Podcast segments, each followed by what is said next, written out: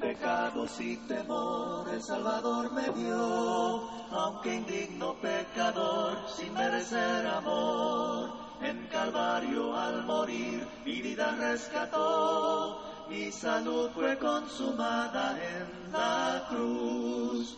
Ven al Señor, oh pecador, Él es tu amigo fiel, ven pecador, ven al Señor. Queridos hermanos y amigos, que Dios derrame muchas y grandes bendiciones sobre su vida en este día.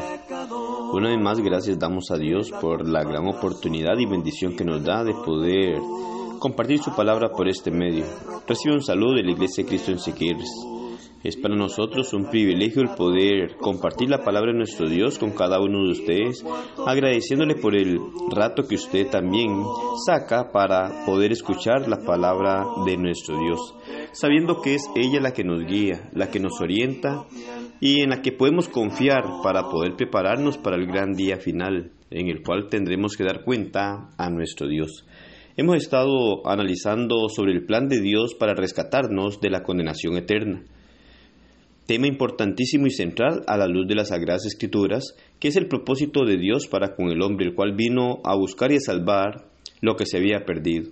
Y hoy necesitamos conocer la voluntad de Dios para acercarnos a Él y tener la esperanza de ir a morar eternamente con Él. Hechos capítulo 2, versículo 38 nos dice, Pedro les dijo, arrepentíos y bautícese cada uno de vosotros en el nombre de Jesucristo para perdón de los pecados y recibiréis el don del Espíritu Santo. El bautismo.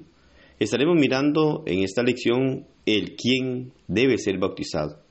La tercera pregunta acerca del bautismo es quién debe ser bautizado. Algunos grupos religiosos bautizan a bebés, pero ya determinamos en una lección anterior que los bebés no necesitan el bautismo porque ellos nacen puros y santos. ¿Quién entonces debe ser bautizado? Podemos responder que debe serlo toda persona responsable. Pedro ordenó, bautícese cada uno de vosotros, Hechos 2.38. Sin embargo, se necesita cierta preparación. El bautismo no es solo un rito o ritual, es para los que han preparado su corazón y su vida. Así, Pedro dijo que sus oyentes tenían que arrepentirse antes de ser bautizados. Hechos 2.38. Pasajes que ya hemos estudiado responderán la pregunta del quién debe ser bautizado. Es aconsejable que usted pueda mirar estos pasajes bíblicos y así poder darse cuenta a la luz de la palabra de nuestro Dios. ¿Quién debe ser bautizado? El que haya sido enseñado. Mateo 28, 18 al 19, Marcos 16, 15 al 16. El que haya creído en Jesús. Marcos 16, 15 y 16. El que haya o el que se haya arrepentido de sus pecados. Hechos 2, 36 al 38 aquella persona que haya confesado su fe en Jesús. Hechos 8, 36 al 39 y Romanos 10 al 9. Los bebés no llenan estos requisitos. ¿Cuándo se considera que una persona ha alcanzado suficiente edad para ser bautizado? ¿Cuándo necesita ser bautizada una persona?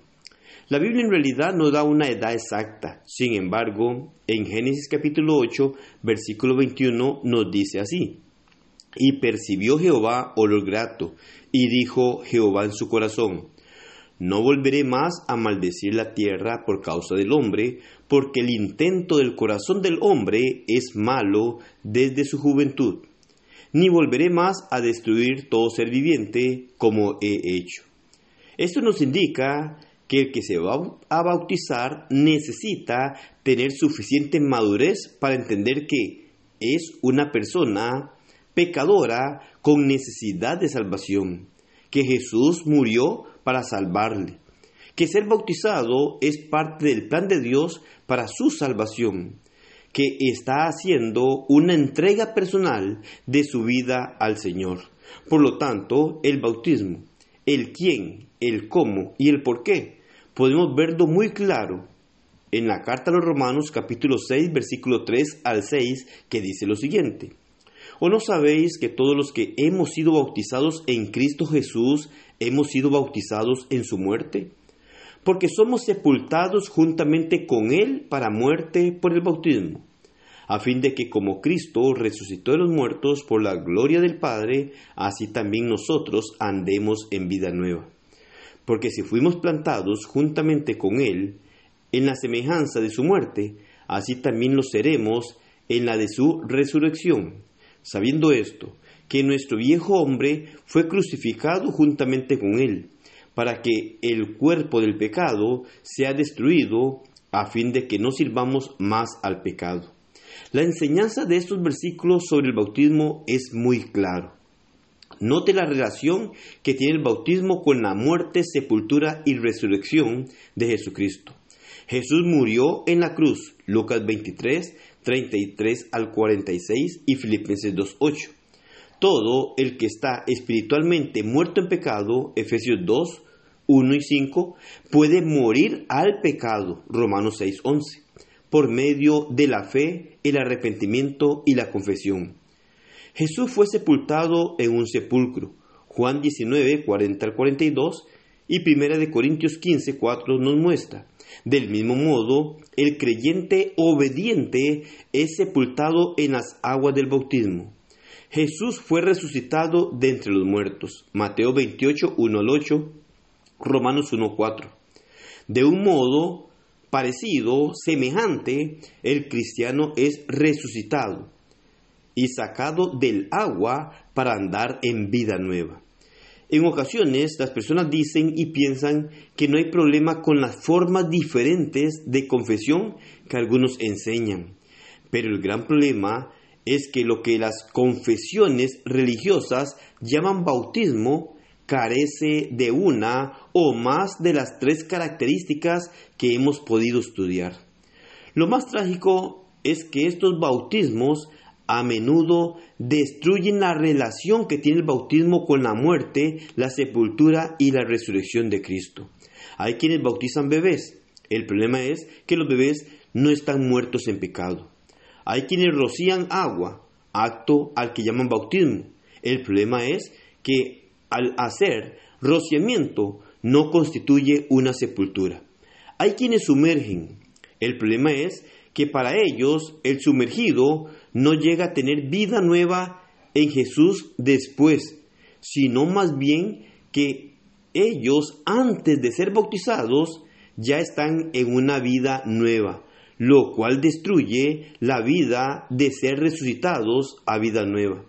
Según la doctrina de estas personas, no es a muertos quienes llegan a ser sepultados, sino a vivos, ya que según ellos viven porque el Señor vive en sus corazones aún antes de llegar a ser bautizados o sepultados en el bautismo, lo cual es completamente contrario a lo que Dios enseña. Es por eso que miramos el cuidado que se debe de tener porque no podemos alterar la forma que Dios ha ordenado, para que podamos nosotros tener seguridad de estar haciendo las cosas aceptables delante de Dios tenemos que hacerla de acuerdo a lo que Él establece a través de su palabra.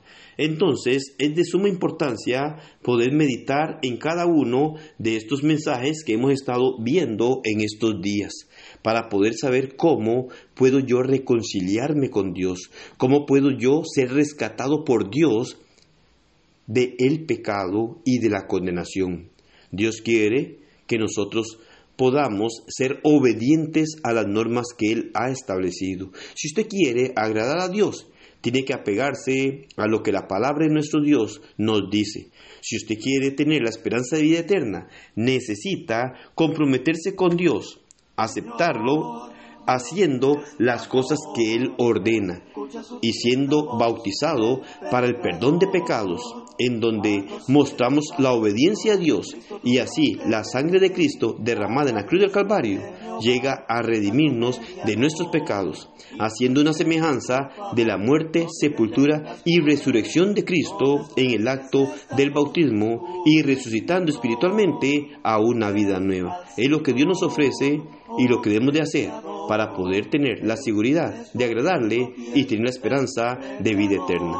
Que el Señor le bendiga y pase un excelente día. Dios es amor, escucha su tierna voz, ven pecador.